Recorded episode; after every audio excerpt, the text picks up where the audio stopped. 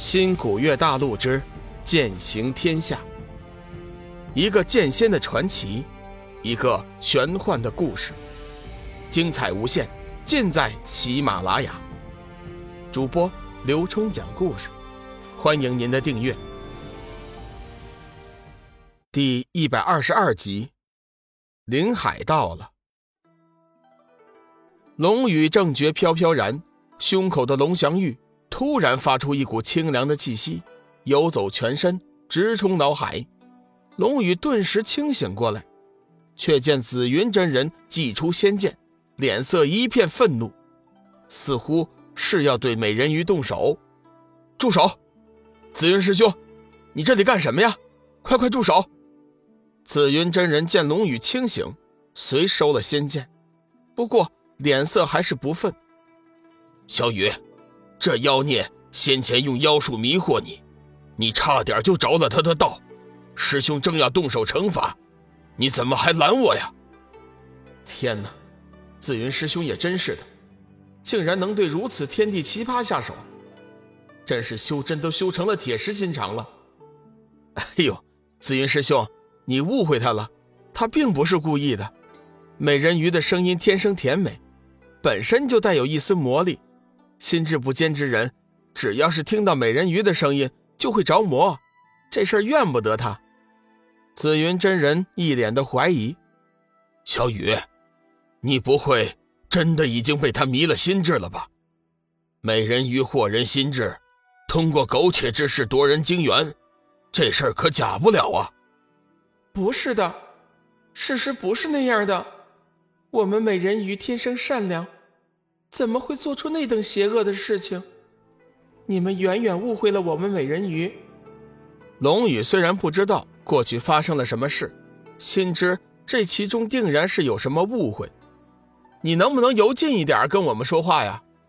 美人鱼看了看紫云，眼中流露出一丝恐惧，显得犹豫不决。紫云师兄，你看看你，都是你唐突家人，吓得人家都不敢来了。小雨。你不会是真的动心了吧？我跟你说啊，做人一定要厚道，尤其是这感情之事，你可千万不能朝三暮四、喜新厌旧啊！龙宇受不了紫云真人的鼓噪，停停停停停！师兄，你先别忙着说教，别忘了我们此行来的目的，说不定我们还真的能找到五色补心草呢。听到五色补心草，紫云真人顿时闭上了嘴巴。容我去抓人鱼前来，问他个究竟。龙宇急忙拉住了紫云真人。紫云师兄，你怎么总是一副奇脾气啊？这里可是人家的地盘，你又是骂又是抓的，关系都搞僵了，怎么找五色补心草啊？从现在起，你最好不要说话，接下来的事情全都交给我办。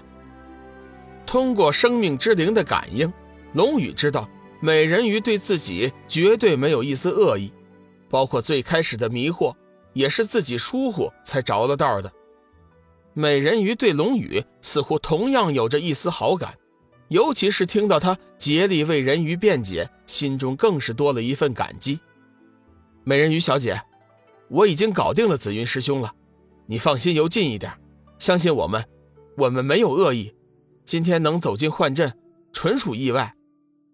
美人鱼稍微犹豫了一下，最终还是游近了一些，不过神情还是有点紧张。龙宇为了避免刚才的尴尬，急忙将天衣圣经布满全身。你身上有一股很好闻的气息，那似乎是生命的气息。嗯，我我很愿意接近你。美人鱼见龙宇好说话，鼓起勇气。说出了自己对他的感觉，龙宇先是一愣，随即一想，顿时就明白了。美人鱼说的好闻的气息，应该是他体内的生命之灵。看来美人鱼确实是天地奇葩，生命之灵的气息已经被黄极真君掩饰，即便是天一谷的弟子都无法察觉。没想到美人鱼很容易就感应到了。请问这里是灵海吗？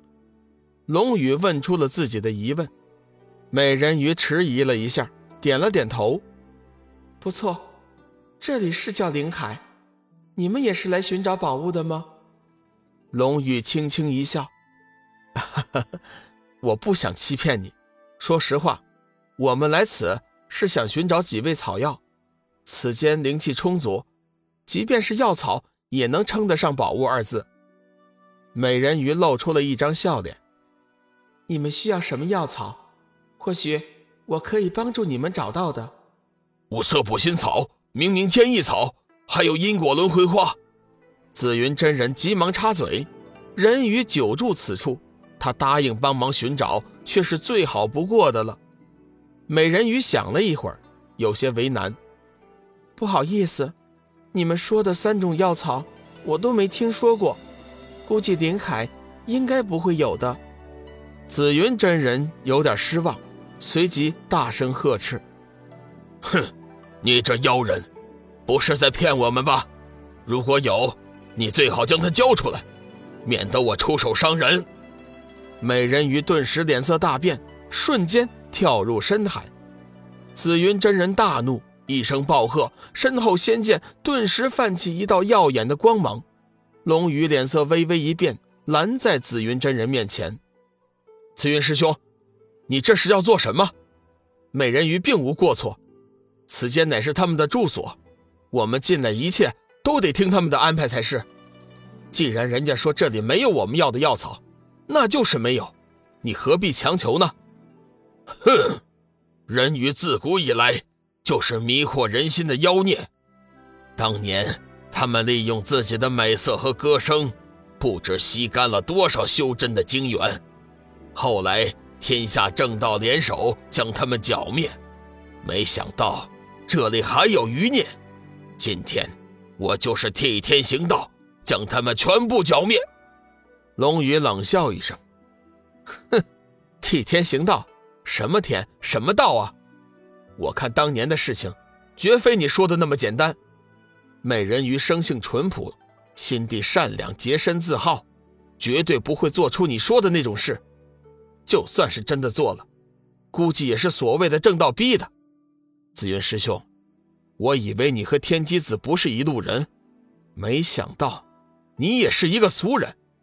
龙宇对所谓的正道已经是深恶痛绝，眼下看到紫云真人为了一己之私就给美人鱼扣上一顶大帽子，心中不禁有点失望。这位公子说的对，当年我们人鱼一族确实是因为被逼无奈，才做出了吸人精元的事情。